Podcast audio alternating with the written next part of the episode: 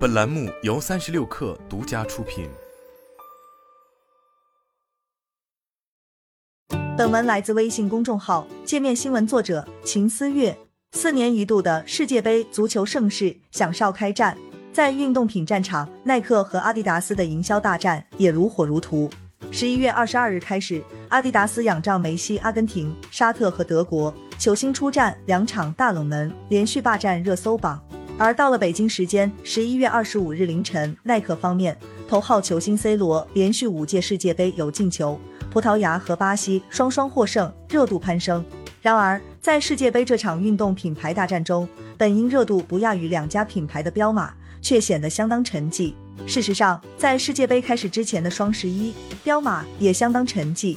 天猫的官方数据显示，今年双十一该平台的运动品牌销售榜单中，耐克、fila、安踏、李宁和阿迪达斯位列前五，德国运动品牌彪马甚至未能跻身前十，仅排在第十一位。事实上，在全球体量方面，彪马虽与耐克、阿迪达斯两位老大哥仍有不少差距，但近些年一直稳坐第三把交椅。但奇怪的是，在中国市场，这位全球第三却一直没有什么存在感。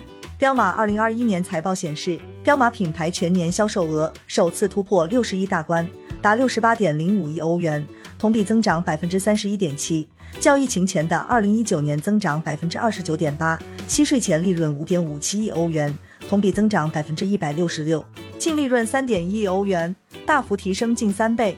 以彪马六十八亿欧元的营收，与年营收四百六十七亿美元的耐克，年营收两百一十二亿欧元的阿迪达斯。还有不小的差距，但彪马已连续多年营收大幅上涨，在全球第三的竞争中也基本没有对手。更值得注意的是，彪马不同市场营收的冷热分明。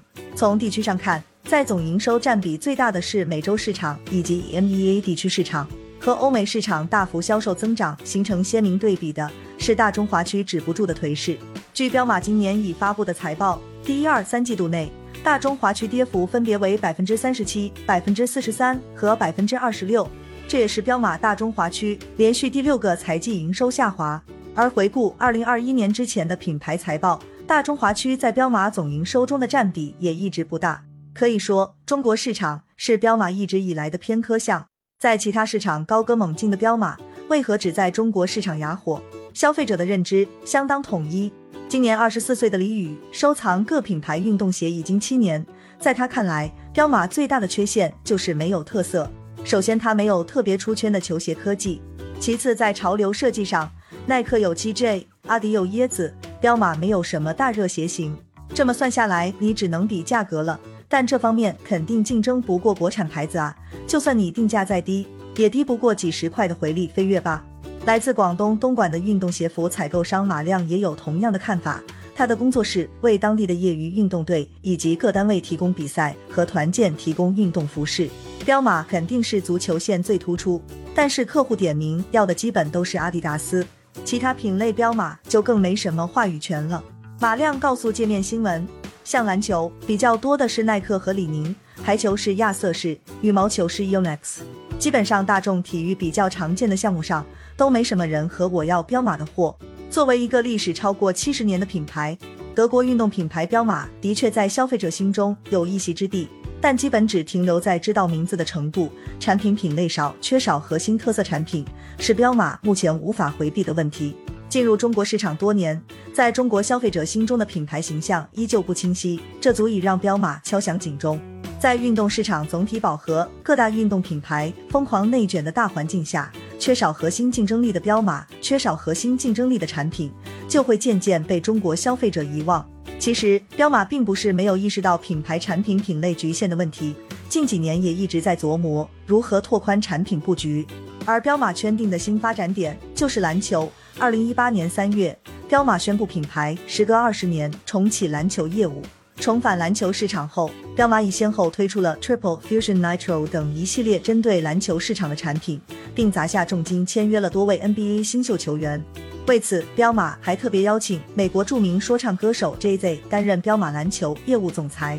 四年过去，彪马对于篮球的投入已小有成效。知名鞋类网站 Baller Shoes DB 发布的数据显示，在 NBA 联盟球员选择的球鞋品牌榜单中，彪马占据第四位，仅次于耐克、阿迪达斯和 Jordan 品牌。彪马推出的多款签名鞋也在发售之后就迅速售罄，篮球项目的成功也助推了彪马在每周销售额的大涨。然而，顾此就会失彼，在篮球业务上投入了大量的预算和精力的彪马，其老本行足球业务的财务状况就显得有些捉襟见肘。二零二二年三月，卡塔尔世界杯欧洲区域选赛附加赛，意大利零比一不敌北马其顿。今年三月，彪马宣布将放弃继续赞助意大利足球国家队，财务状况使意大利国足成为一个糟糕的商业案例。因此，我们决定不行使我们的匹配权。在此之前，彪马和意大利国足的合作关系已经延续了十八年。根据协议，彪马每年需向意大利国足支付约两千万欧元的赞助费。彪马离开后，阿迪达斯接手了意大利国足。二零二三年开始，阿迪达斯为意大利足协提供了一份为期四年、每年高达三千五百万欧元的合同，涵盖意大利男足、女足、青年队与电竞队等。运动品牌赞助的思路其实很简单，通过赞助压住各大球队。如果队伍战绩出色，那么品牌将会获得更多曝光，在产品销售上也有可能收获更多回报。但显然，彪马压对了，又没兑现。二零二一年夏天。平民意大利赢得了推迟一年的二零二零欧洲杯冠军，但彪马彼时的准备并不充分。而在双方宣布结束合作的十几天后，卡塔尔世界杯欧洲区预选赛附加赛中，意大利队被世界排名六十七位的北马其顿队爆冷淘汰出局，无缘世界杯，彪马和意大利队的合作也就此匆匆告终。实际上，彪马在足球业务上的颓势在上届世界杯就已显现。二零一八年俄罗斯世界杯。仅有二支彪马赞助的国家队进入了决赛圈。本届世界杯，彪马赞助的球队虽然回升到六支，但其赞助的 A 组塞内加尔、F 组摩洛哥、G 组塞尔维亚和瑞士，以及 H 组加纳和乌拉圭，都不是夺冠的热门球队。而在二级市场中，被炒得最热的球衣分别来自阿根廷、葡萄牙、巴西、德国等队伍。这些劲旅都不在彪马麾下，品牌的声量依然有限。尽管彪马在最新财报中指出，品牌预计世界杯将助推下一季度的产品销售，但没有豪门球队，缺少球星，世界杯热度对于彪马的加成也许十分有限。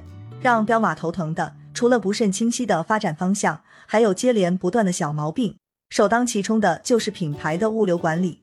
和大多数运动品牌一样，彪马近几年也将生产工厂迁往越南。尽管这一决定可以节省更多的成本。但当供应链短缺时，商品的调配就会很不灵活。去年在供应链方面，由于集装箱短缺、港口拥堵，多个运动品牌都面临着供货延迟、库存积压的问题，彪马也不例外。公开信息显示，彪马运往中国等多个重点市场的产品面临了二至三周的物流延迟。在运营端，彪马的广告推广也不尽如人意。事实上，二零一四年后，凭借着和蕾哈娜、帕梅拉等明星超的合作。彪马在全球的人气和关注度迅速飙升，但这样的明星效应却在中国市场收效甚微。近几年，彪马在中国市场陆续签下了李现、杨洋、刘昊然、古力娜扎多位合作艺人，但和蕾哈娜的深度合作相比，中国市场似乎只是流水线般的给艺人们批发代言人的头衔，效果自然是大打折扣。而这一大票明星也都在新疆棉事件爆发的第一时间纷纷解约，彪马的投入全都打了水漂。彪马的最新财报中，也提及了营销成本增加对利润的影响。第三季度，包括营销在内的运营费用增长了百分之二十五点八，给公司造成了约八点五亿欧元的损失。除了明星效应不佳，彪马的营销玩法也总是慢人一步。今年年初，彪马将自己的推特账号名称从 Puma 改为 Puma，F 意味着品牌正式入局 NFT 世界。但在彪马之前，无论是领头羊耐克、阿迪。还是追赶着彪马的亚瑟士、安德玛等品牌，都有了较为成熟的 NFT 平台或产品。根据 Dune Analytics 的数据，但耐克一个品牌就已从 NFT 产品中赚取了近两亿美元。本月中旬，耐克也正式推出了全新元宇宙平台 Swoosh，阿迪达斯也推出了首款 NFT 可穿戴系列产品。此时才来加入战局的彪马，不知道能分到几杯羹。三季度财报发布不久后，彪马的管理层也迎来大地震。